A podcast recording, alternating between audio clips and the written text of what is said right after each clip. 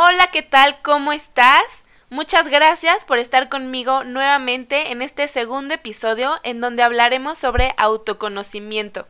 Aquí aprenderás la importancia de conocerte a ti mismo para que puedas tomar mejores decisiones, para que tengas una mejor calidad de vida y sobre todo para que la relación que llevas contigo, con tu cuerpo, con tu pareja, con tus amigos, con tu familia, con tu trabajo, mejore por completo.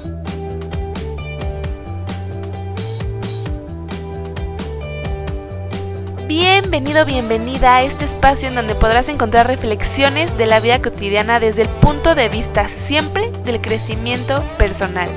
Yo soy Begoña Medrano, cuya misión de vida es recordarte lo importante que eres y que tu propósito de vida te está esperando. Aquí vamos.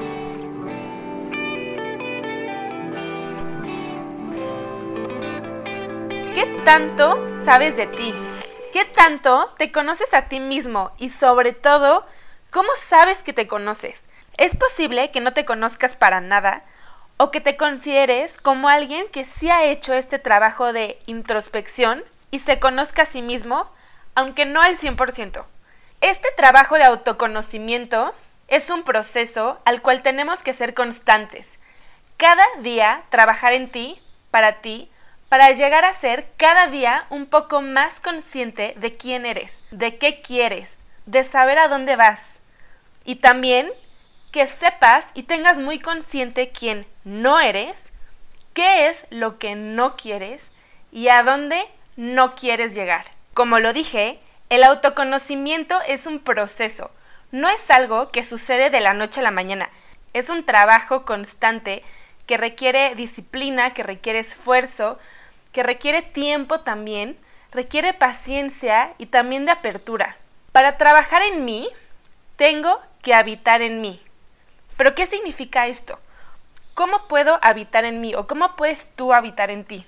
Esto quiere decir que te observes, que observes tu cuerpo, que observes tus pensamientos, que observes tus emociones, tus movimientos, que estés en una relación constante y consciente contigo mismo buscando esta conexión.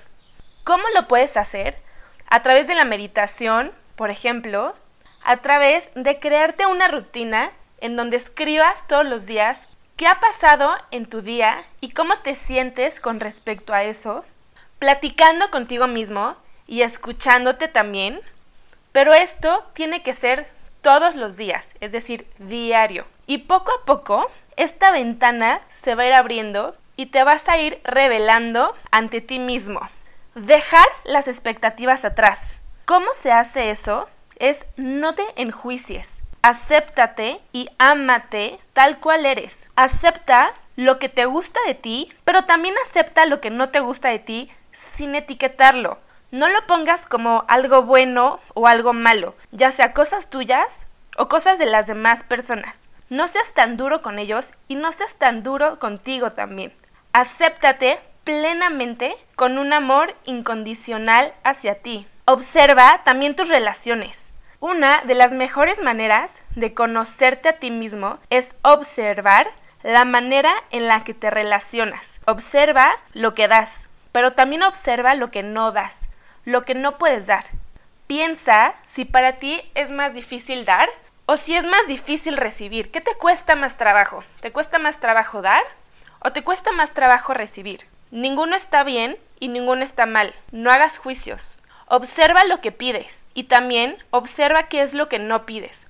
Observa lo que recibes también. Observa qué es lo que te gusta recibir, pero también observa qué es lo que no te gusta recibir o lo que la gente te da y no recibes. ¿Qué permites en tu vida? ¿Qué dejas entrar? Y observa si lo que dejas entrar te gusta o si no te gusta. Y pregúntate ¿Por qué lo dejas entrar? ¿Por qué dejas entrar a esta persona? ¿Por qué dejas entrar estos pensamientos?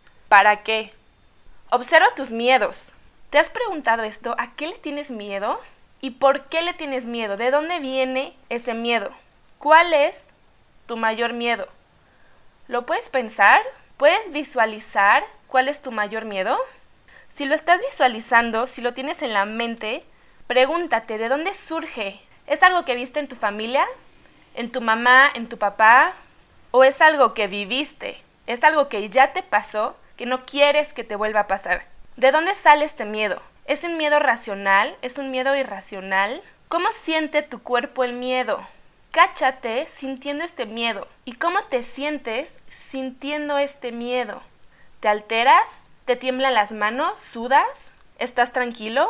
¿Puedes sostener este miedo en tu mente o no lo puedes sostener? Observa cómo te tratan las personas y observa cómo te has dejado tratar. Si una persona te trataba mal o te trataba de una manera en la que no te sentías cómodo o cómoda, ¿qué hiciste al respecto?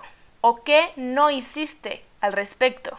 Esto te va a dar mucha información sobre quién eres. Observa tu cuerpo, cómo se siente con alguna persona y cómo se siente cuando estás con otra persona. El cuerpo es lo único que tenemos en el presente, aquí y ahora. Hace que no nos vayamos al futuro y hace que no nos vayamos al pasado, que nos quedemos aquí, que tu cuerpo se vuelva tu aliado. ¿Qué te dice tu cuerpo? Observa tu vida también. Observa la relación o las relaciones que tienes con ella, con tu vida, es decir, cómo te relacionas con tu trabajo, cómo te relacionas con tu familia, cómo te relacionas con tus amigos. Más bien pregúntate cómo te estás relacionando en este momento, porque estamos en constante cambio y yo no me relaciono de la misma manera en la que me relacionaba antes. ¿Cómo me estoy relacionando? ¿Me relaciono de la misma manera que antes o me relaciono de una manera diferente? ¿Cómo me siento ante estas relaciones? Cuestiónalo. Tu vida va a depender de la manera en la que te relaciones con todos los ámbitos de tu vida. ¿Cómo te relacionas con tus hobbies, con las situaciones que van pasando en tu vida, con la incertidumbre? Sé que no está nada fácil, pero empezar a cuestionarte esto y empezar a crear conciencia de la manera en la que te relacionas te va a ayudar a conocerte a ti mismo. Pero para esto, ¿qué significa conocerme a mí mismo? ¿Cómo me conozco a mí mismo? El autoconocimiento es el conocimiento de nuestro propio ser. Y cuando digo ser, lo digo con S mayúscula. ¿Ok? ¿Cómo me relaciono con mi ser interior, conmigo mismo? ¿Qué hay dentro de mí? Este ser interior es aquello que nadie nos puede quitar. Es lo que soy, es lo que eres, es lo que somos. El ser interior es lo que no se moja con la lluvia, es lo que no se quema con el fuego. Es esto que somos, ¿sí? Somos seres espirituales. Tú eres un ser espiritual. Yo soy un ser espiritual también. Todos somos seres espirituales. Todos tenemos un alma también y tenemos un cuerpo. Y este es nuestro punto de partida para saber quién eres, quién soy, quiénes somos. Antes que nada, somos seres espirituales y nuestra alma, como nuestro cuerpo, tienen su propia sabiduría y tenemos que reconocerlas ya que esta sabiduría actúa a nuestro favor, siempre y cuando mantengamos nuestra mente y nuestro cuerpo sanos. Por eso es tan importante cuidar nuestros pensamientos, cuidar nuestro cuerpo, ¿sí? ¿Me va siguiendo? Mantener una buena relación con el cuerpo, mantenernos en el aquí y el ahora, nos va a permitir conocernos mejor, hacer este trabajo de introspección para lograr nuestro desarrollo nuestro crecimiento, nuestro bienestar. Pero ¿cómo lo vamos a hacer? Como sabemos que tenemos que nutrir nuestra mente y también sabemos que tenemos que nutrir nuestro cuerpo, también se nutre el alma. Y al alma tenemos que darle lo que necesita. Y probablemente estás pensando, ok, ¿y cómo hago eso? Pregúntale, pregúntate a ti mismo, ¿qué necesito? ¿Qué puedo hacer por mí o qué puedo dejar de hacer por mí también. No se trata siempre en hacer, hacer, hacer, hacer cosas nuevas, hacer más. Muchas veces tenemos que dejar de hacer algunas cosas que estamos haciendo que no nos hacen bien. Y no estoy diciendo que son cosas buenas o malas, simplemente que nos nutren o que no nos nutren. Hay que hacernos caso. Contacta contigo y te recomiendo que hagas una lista de tus necesidades espirituales. Cierra los ojos, conecta contigo, abre los ojos y en una hoja empieza a escribir qué necesitas. Y no hablo de necesidades religiosas, sino de las necesidades de la profundidad de tu ser. Aquí encontrarás la respuesta de quien realmente eres. Y hago énfasis en quien realmente eres para que no nos vayamos a confundir. Una cosa es quien realmente eres, otra es quien crees que eres o que te han hecho creer que eres, y la tercera es quién te gustaría ser, quién anhela ser, pero tampoco eres. Este segundo y esta tercera niegan tu verdadero ser, lo anulan.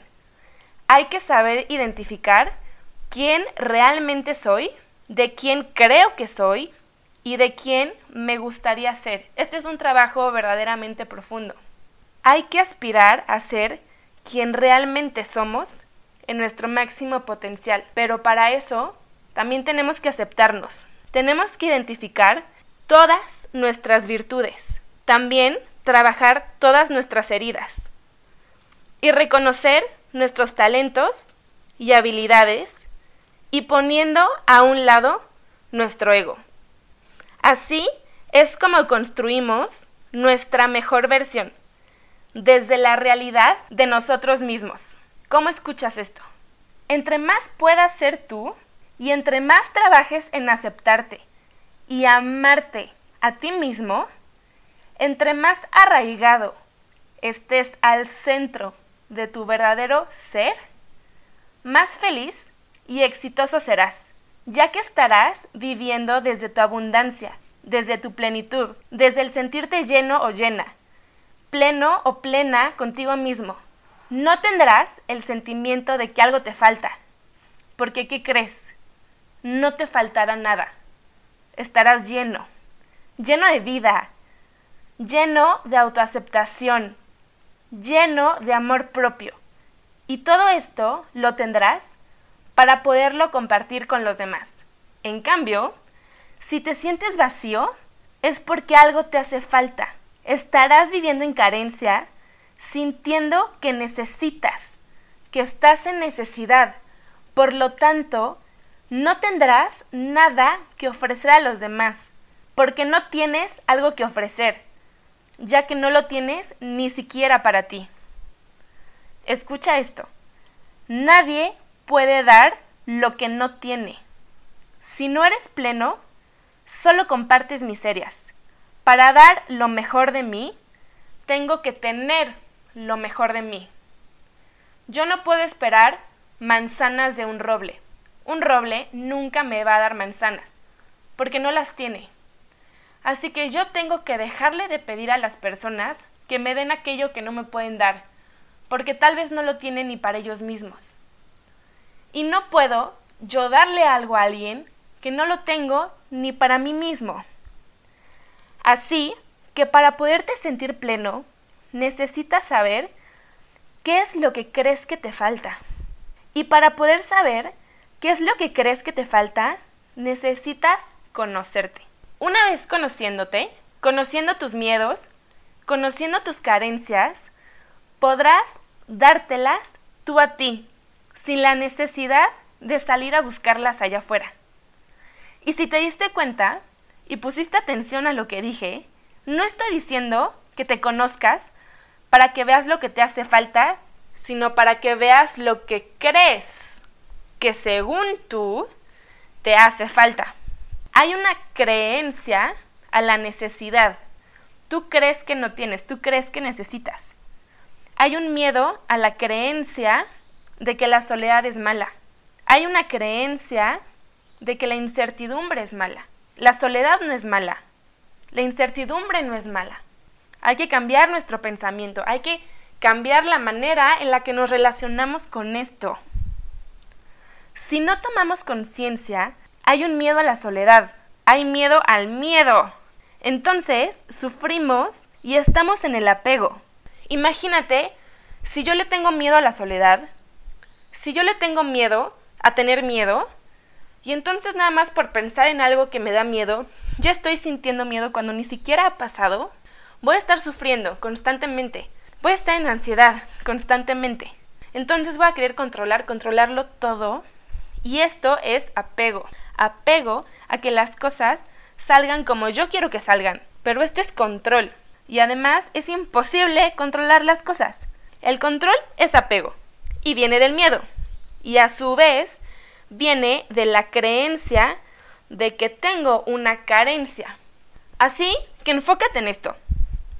Lo que suele pasar es que te vas a ir a buscar a alguien para sentirte seguro o segura y vas a empezar relaciones en donde te juntas con alguien que tiene lo que crees que a ti te hace falta. Y entonces, así, tú solito te haces la idea de que teniendo a ese alguien con eso que según tú te hacía falta, ya no te va a hacer falta nada. Y aquí, ojo, que es cuando empieza el círculo vicioso, porque entonces te va a dar miedo perder a esta persona, y digo perder entre comillas, porque realmente no estás perdiendo a nadie, pero vas a tener la creencia de que si pierdes a esta persona o se aleja, vas a pensar que te vas a quedar sin eso que te faltaba y vas a volver a sentirte vacío o vacía como te sentías al principio. ¿Ok? Por lo tanto, tú solito te vendes la idea de que tienes que decir ciertas cosas que no querías decir, hacer ciertas cosas que no querías hacer, te comportas o te compras la idea de pensar de una manera en la que realmente no piensas, vas a lugares que realmente no quieres ir, te vuelves una persona que no eres y te enredas en una telaraña, tú solito, en donde te sientes perdido perdida y sin darte cuenta te metiste ahí porque no querías perder, pero sin darte cuenta, poco a poco te has perdido a ti mismo. Es aquí cuando te conviertes en alguien que crees que eres, pero realmente no eres. Te perdiste a ti porque actuaste desde el creer que algo te falta y fuiste a buscar algo allá afuera que solamente podías encontrar dentro de ti. Pero no lo sabías porque no te conoces. Así que por ser leal a alguien más, traicionas la lealtad contigo mismo.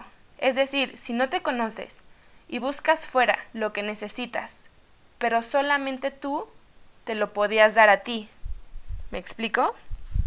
Y entonces esto te quiebra. Cuando tú te traicionas a ti mismo, cuando tú te dejas de ser leal a ti mismo, hay un punto de quiebre y te quiebra de manera tan profunda que puede manifestarse en dolores de cabeza, en depresión, en ansiedad o enfermedades autogeneradas. Pero lo que pasa es que en vez de reconocer esto, pues es más fácil enchocharte, meterte pastillas, fumar, tomar, enviciarte ¿sí? No sé si te has sentido identificado con esto que digo o has identificado a alguien. Recuerda que el alma también sufre. Si tú has dicho, me duele el alma o hay algo dentro de mí que me duele, pero no es mi cuerpo, esa es un dolor que aunque yo tome aspirinas o tome paracetamol no se va a ir porque es un dolor del alma, es algo interno. Como cuando te rompen el corazón, cuando te decepcionas de algo, cuando una ilusión que tenías se cae y entonces algo de ti se quiebra y te duele y lloras y no sabes qué hacer. Cuando te separas de ti mismo, se crea una grieta dentro de ti. Pierdes coherencia y pierdes integridad. Estás condenado, estás sufriendo, pero estás sufriendo tú solito porque tú te sometiste a ciertas decisiones, a un camino que no era para ti. Entonces tú solito te estás metiendo el pie, tú solito te estás autosaboteando como si tú fueras tu propio verdugo. Le estás fallando a la persona más importante de tu vida. Te estás fallando a ti. Así que, retomando, hay que ser conscientes, hay que contactar con nosotros mismos tenemos que escucharnos, tenemos que darnos cuenta de que esta alma que tenemos nos guía, es como una brújula, algo dentro de nosotros que nos va diciendo si esto se siente bien o si esto no se siente bien. Entonces aquí retomo en que las cosas no son buenas, no son malas. Cuando tú piensas si algo está bien o algo está mal, entonces llevas la mirada hacia afuera y lo que tenemos que hacer es llevar la mirada hacia adentro. Más bien, pienso si eso me gusta o si no me gusta, si se siente bien o no se siente bien. Llevamos la mirada hacia nuestro propio ser e identificamos si esto va conmigo o esto no va conmigo, pero se siente en el cuerpo. Por eso, en el autoconocimiento es muy importante el contacto con el cuerpo y por eso lo sigo diciendo. Este proceso de autoconocimiento te va a servir para que puedas recuperar las partes de ti mismo que has dejado a un lado. Si sientes que no estás lleno, que no estás completo, no es porque te falta algo de allá afuera es porque tienes que recuperarte a ti. Hay algo de ti que dejaste en algún lugar, que tienes que trabajarte a ti. ¿Qué te causa ruido? Pregúntate, ¿tu trabajo? ¿Tu pareja? ¿Algún amigo, una amiga, un socio? ¿Qué es eso que te está quitando la paz interior? Cuestiónate. ¿Desde hace cuánto? ¿Cuánto tiempo llevo con esto? Así que hay que cuestionarnos. Cuestionarnos, cuestionarnos una y otra vez. Recuerda, hay más dentro de ti de lo que crees que hay. Y hay un mundo dentro de ti que está esperando a que lo descubras. Que pases tiempo contigo. Tiempo consciente, tiempo de calidad. No tiempo viendo la tele, no tiempo viendo tu celular. Tiempo contigo, de reflexión, de autoobservación, de cuestionarte. Si te cuesta trabajo la meditación, puedes escribir. Escribir es una manera muy buena y muy práctica, muy fácil también. Para poderte conocer mejor, te recomiendo que tomes una hoja y escribas las siguientes cinco preguntas y que las empieces a contestar. ¿Qué tipo de personas te rodean? ¿Cómo son? ¿Qué te molesta más de los demás y por qué? 3. ¿Qué admiras de otras personas? 4. ¿Qué te da miedo enfrentar? Y por último, ¿Qué tienes que aprender por cada situación por la que estás pasando? ¿Qué te deja? Sí, estas preguntas te harán tomar conciencia. Para conocerte mejor, observa la manera en la que te relacionas cuando alguien te dice o hace algo. ¿Cómo reaccionas? Sí, esta manera de reaccionar tuya te va a hablar mucho de ti, mucho de quién eres. No todas las personas reaccionamos igual ante una misma situación, ante un mismo estímulo. Esto habla de nuestra personalidad, de nuestras creencias, de nuestra forma de ser. Sé consciente de tus reacciones y después reflexiona sobre estas reacciones que tienes. ¿Desde qué emoción te moviste? Esa situación, ¿cómo te hizo sentir? Por lo tanto, ¿cómo reaccionaste? Encuentra si hay algún patrón entre las cosas que pasan en el cómo te sientes y la manera en la que reaccionas. Porque la manera en la que reaccionas viene del cómo te sentiste, cuál fue la emoción que surgió. Quiero que contactes con esta emoción para que te conozcas. ¿Tú sabes? ¿Sabías que reaccionabas así? ¿Sabías que te sentías así? ¿Que esa es la emoción que surgía en ti? Espero que todo esto que estemos platicando te funcione así como me ha funcionado muchísimo a mí. Cuando yo no me conocía, o cuando me conocía menos que ahora, porque también sigo en un proceso de aprendizaje, yo hacía pura tontería. Creía que me gustaban ciertas cosas que ahora me doy cuenta que realmente no me gustan. Creía que algunas cosas me hacían sentir mejor y me doy cuenta que claro que no me hacían sentir mejor. Incluso podía creer que me funcionaban, pero aprendí y me di cuenta que claro que no me funcionaban. Yo intentaba copiar, imitar, veía que una persona hacía una cosa y le funcionaba, entonces yo intentaba hacer la misma. Pero somos dos personas completamente diferentes, y obvio no me funcionaban, solo me enrollaba más y me seguía sintiendo igual de triste, de desesperada, me sentía vacía también, no encontraba mi lugar. Si es una persona que se siente triste, vacía, que no le encuentras un sentido, que quieres más, buscas más, sabes que hay algo más para ti no lo encuentras. Yo también he estado ahí, así que sé cómo se siente eso. Cuando tuve una crisis muy fuerte y después tuve otra, y otra y otra hasta que toqué fondo y aprendí y me di cuenta que no sabía nada de mí, pero nada es nada que yo creía que sí. Y de verdad es que lo creía, o sea, realmente yo creía que según yo me conocía, pero por supuesto que no. Por lo tanto, era obvio que yo iba a estar tomando ciertas decisiones que no me convenían porque yo estaba actuando desde mi completa ignorancia. Así he aprendido que no hay felicidad más grande ni mayor éxito que ser quien eres, decir lo que quieres, hacer lo que realmente quieres y sobre todo disfrutar de esto. Claro, siempre respetando a mí y respetando a otros. Y entonces, cuando empecé a sentirme así y empecé a actuar así, todo a mi alrededor se empezó a mover, se empezó a acomodar. Se fue un trabajo que no me gustaba y llegó uno mejor.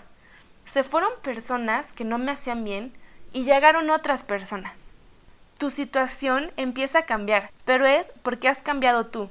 Te digo esto por si de alguna manera te identificas con lo que te estoy platicando, te des cuenta que si empiezas a tomar conciencia de quién tú realmente eres, empiezas a hacer un cambio tú por ti, desde tu conocimiento, no desde tu ignorancia como yo lo hacía, sino desde el conocerte, tu situación empieza a cambiar. Pero es porque has cambiado tú. Has hecho este progreso y este esfuerzo y has logrado este cambio. No te quedaste esperando con los brazos cruzados a que cambiaran otros o que pasara algo.